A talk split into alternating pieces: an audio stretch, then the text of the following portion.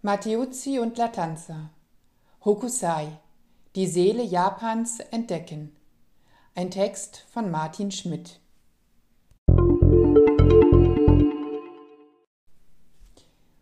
Mit einer biografischen Würdigung Hokusais nehmen sich der Autor Francesco Matteucci und der Zeichner Giuseppe Latanza einen Künstler vor, dessen Leben und Wirken Legenden umwoben sind. Der Farbholzschnitt der großen Welle von Kanagawa, mit dem er seine Folge der 36 Ansichten des Berges Fuji beginnen lässt, ist eines der bekanntesten Kunstwerke der Welt und hat im Lauf der Zeiten eine beispiellose Karriere als Merchandising-Motiv durchlaufen, auf Postern, Porzellan, Grußkarten, Taschen und ikonische Eyecatcher für nahezu alles, was sich bewerben lässt. Die Kennerin ostasiatischer Kunstgeschichte Antje Papist-Matsu nennt die große Welle das erste wirklich globale Kunstwerk. Der Zugang zu dessen Urheber ist so gewissermaßen verstellt durch übergroße Sichtbarkeit. Wer sich dem Menschen und Künstler Hokusai nähert, muss versuchen, aus unzähligen Anekdoten und biografischen Schnipseln, die teilweise im Bereich des Unwahrscheinlichen angesiedelt sind, sich der Realität in Form eines Destillats anzunähern. Francesco Matteucci gibt auch unumwunden zu, sich auf diese Weise seinen Hokusai ersonnen zu haben und schiebt die rhetorische Begründung gleich nach, wonach nicht der Wahrheitsgehalt einer Geschichte das Entscheidende sei, sondern ihr Vermögen einer großen Lebenserzählung zur Unsterblichkeit und damit einer Art höheren Wahrheit zu verhelfen. Der Künstler Hokusai, er lebte von 1760 bis 1849, liefert für diese Herangehensweise die Blaupause. Wie viele der Künstler im damaligen Japan wechselte er oft seinen Namen. Hokusai ist nur einer davon, aber eben der, mit dem sein Weltruhm verknüpft wird. Die Namen beruhen zum einen auf der Zugehörigkeit zu einer bestimmten Malschule, zum anderen auch auf persönlichen Stilwechseln oder sie waren mit bestimmten Genres verknüpft, in denen Hokusai arbeitete. In der Edo-Zeit von 1603 bis 1868 existierten viele verschiedene Malschulen, deren Namen sich aus denen ihrer Gründer herleiteten. Es ist nicht auszuschließen, dass Hokusai mit wachsender Bekanntheit auch Geschmack an der eigenen Legendenbildung fand und ihr durch das Geheimnisvolle der Namenswechsel ein wenig Vorschub leistete. Unbestritten ist, dass sein Ruhm eine im doppelten Wortsinn handfeste Basis aufweist, nämlich sein überragendes künstlerisches Gestaltungsvermögen. Er war es, der mit seinen Mangas eigenständige Bilderzählungen schuf, die ohne literarische Vorlagen auskamen und damit dem Genre des Ukiyo-e, den Bildern der fließenden Welt, zu einer weiteren Blüte verhalfen. Er hat von der Beliebtheit dieses Genres ebenso profitiert, wie er sie durch das eigene Werk noch gesteigert hat. Seine Modernität ist nicht nur eine, die wir von heute aus auf ihn projizieren, sondern sie gründet auch auf einen umfassenden Blick mit dem er auch Errungenschaften und Merkmale europäischer Malerei rezipierte und daraus Anregungen bezog.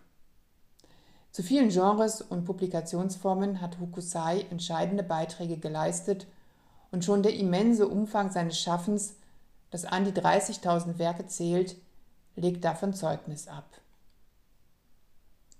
Der Autor Francesco Matteucci kann also aus dem Vollen schöpfen ohne sich sklavisch an die nicht immer eindeutige biografische Faktenlage zu binden. So nähert er sich dem Phänomen Hokusai nicht in einer kontinuierlichen Erzählung, sondern in einzelnen Episoden, die etwa den Eintritt des Künstlers in die Schule des Malers Shunshu behandeln, sowie seinen Weggang und Entschluss, fortan frei und ungebunden zu arbeiten oder auch die Auseinandersetzung mit Autoren, deren Werke er illustrieren sollte.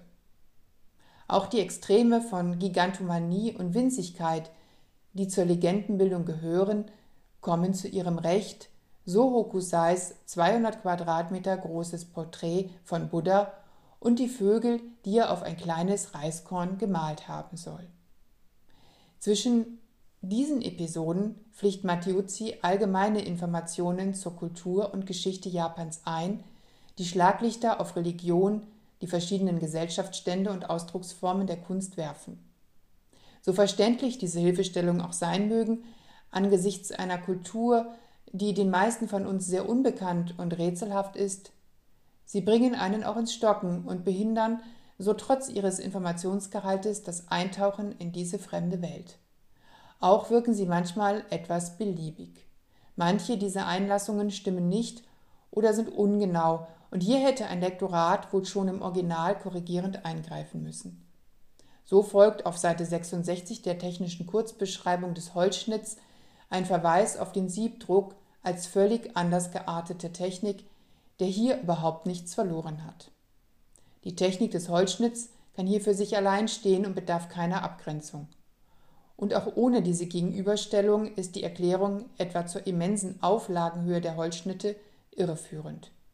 Dann müsste man erwähnen, dass die Tatsache der von Hand abgeriebenen Abzüge hohe Auflagen ermöglichte, während Drucke in der Presse solch enorme Mengen an Abzügen im Holz gar nicht zugelassen hätten.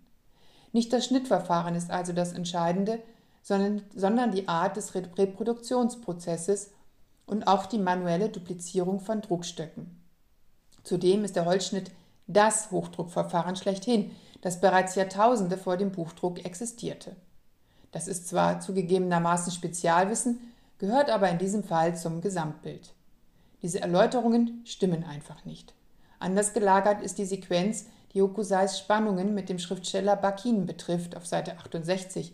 Die Szene mag so oder ähnlich stattgefunden haben. Zwei Seiten später irritiert die vermeintliche Fortsetzung dieses Streits, denn die Person, mit der Hokusai spricht, ist der Verleger und nicht der Autor. Solche sicher nicht beabsichtigten Irreführungen sind ärgerlich und trüben bisweilen den Lesegenuss, den das Werk insgesamt bietet. Der Zeichner Giuseppe Latanza hat sich entschieden, klare Linien zu zeigen und passt damit seinen Stil adäquat an das Erscheinungsbild japanischer Farbholzschnitte an. Gut gebildete Formen ohne allzu detaillierte Binnenstrukturen und die Farbadditionen der umgrenzten Flächen schaffen einen ruhigen Rhythmus, der insgesamt stimmige Bilder erzeugt, ohne durch ausgestellte Kunstfertigkeit vom Inhaltlichen abzulenken. Ein kleiner Kritikpunkt meinerseits sind die immer wieder gezeichneten Schweißtropfen in den Gesichtern, die von Anstrengung und ernsthaftem Arbeiten künden. Das ist mir hier zu klassisch comichaft gegeben, illustriert dabei aber wohl unabsichtlich die kulturell unterschiedlichen Auffassungen von Konzentration, die bei uns mit übermäßiger Anstrengung und einem Hauch Qual verknüpft sind, während sie in der asiatischen Tradition mit Kontemplation verbunden bleibt und einer Fokussierung, die gerade als Voraussetzung für große Taten gelten kann. Insgesamt liefern Matteucci und Latanza einen guten Einstieg in die Besonderheiten und manche Charakteristika japanischer Kunst und Kultur. Der Ausflug in die Rezeption Hokusais und seiner Zeitgenossen kann ein guter Anstoß sein für alle, die sich dem Phänomen des Japonismus näher widmen möchten und damit der Überführung dieser Bildwelt in den abendländischen Kulturkreis.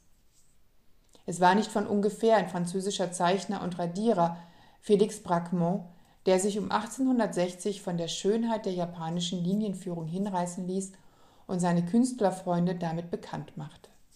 Impressionismus und Jugendstil verdanken Hokusai im Speziellen und dem japanischen Farbholzschnitt im Allgemeinen grundlegende Anregungen, die sichtbare Welt und ihre Bewohner jenseits akademisch-historistischer Wiedergabe in faszinierende Bilder umzusetzen.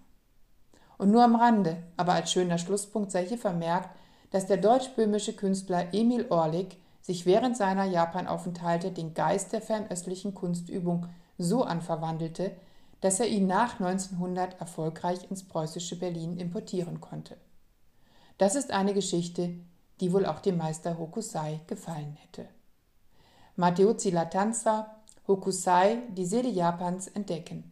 Eine illustrierte Biografie, erschienen in der Midas Collection, Zürich 2021.